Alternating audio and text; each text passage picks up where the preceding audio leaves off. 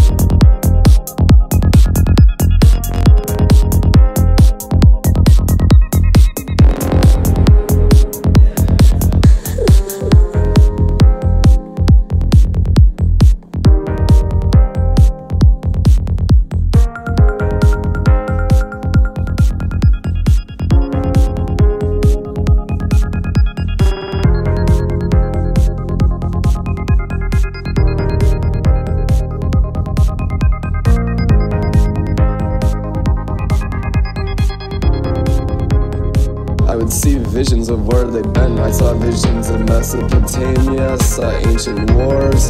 It feels like literally 10,000 watts of electricity going through my whole body. I'm literally more high at that point than I'd ever been. And I hear a voice speak over my head. He said, I will make you more high than all the drug addicts, and I'll make them jealous of how high I get you. And I'm just in utter disbelief and shock. Like everything in my life had just been washed clean. And I mean, I didn't say any fancy prayer, I didn't like, you know, read the Bible or anything like that. It was just, I got basically struck by lightning by a God I didn't even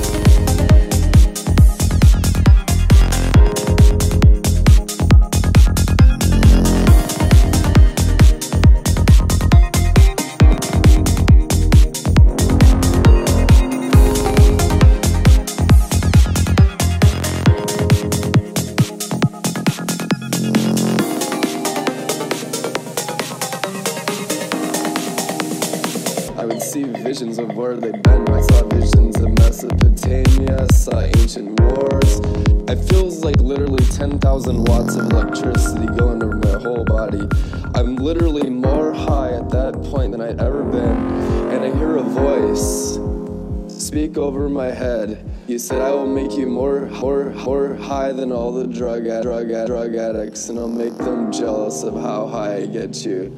And, and, and, and I'm just in utter disbelief and shock. Like everything in my life had just been washed clean. And I mean, I didn't say any fancy prayer. I didn't like, you know, read the Bible or anything like that. It was just, I got basically struck I had been genuinely searching for the meaning of life throughout my childhood, like, uh, you know, trying to find the perfect drug, pretty much.